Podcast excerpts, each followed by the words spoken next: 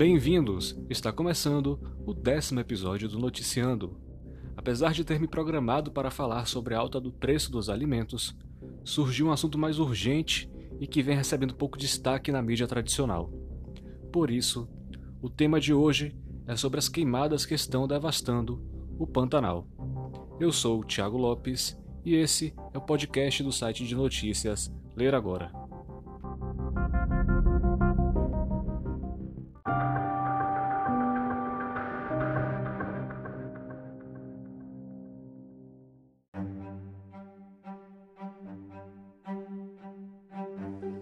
O Pantanal, maior área úmida continental do mundo, com uma das maiores diversidades de fauna e flora entre todos os biomas terrestres, queima semanas sem que haja uma intervenção eficaz por parte das autoridades competentes no intuito de amenizar a destruição e as mortes de animais, muitos dos quais estão em risco de extinção ou vulneráveis, como é o caso da arara azul e da onça pintada.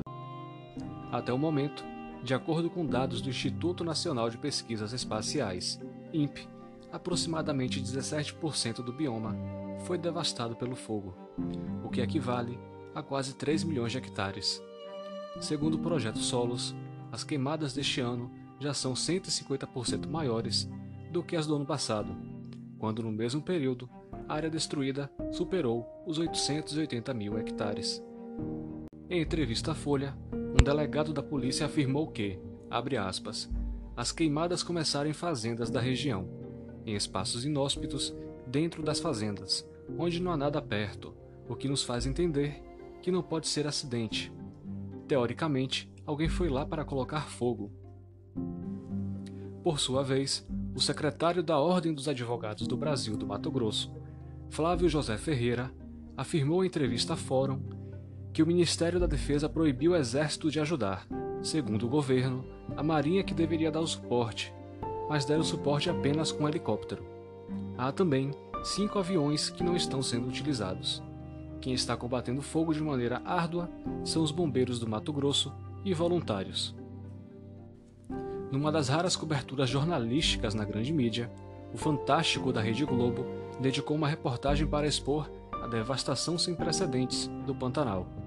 O programa expôs cenas de queimadas na terra indígena Teresa Cristina, no Parque Estadual das Nascentes do Rio Taquari. O jornal mostrou ainda que ambientalistas e os voluntários que se arriscam para salvar animais não têm recebido apoio do governo federal e de seus órgãos. O fogo que se espalha na região afeta ainda os indígenas, que, desamparados, passaram a pedir ajuda nas redes sociais.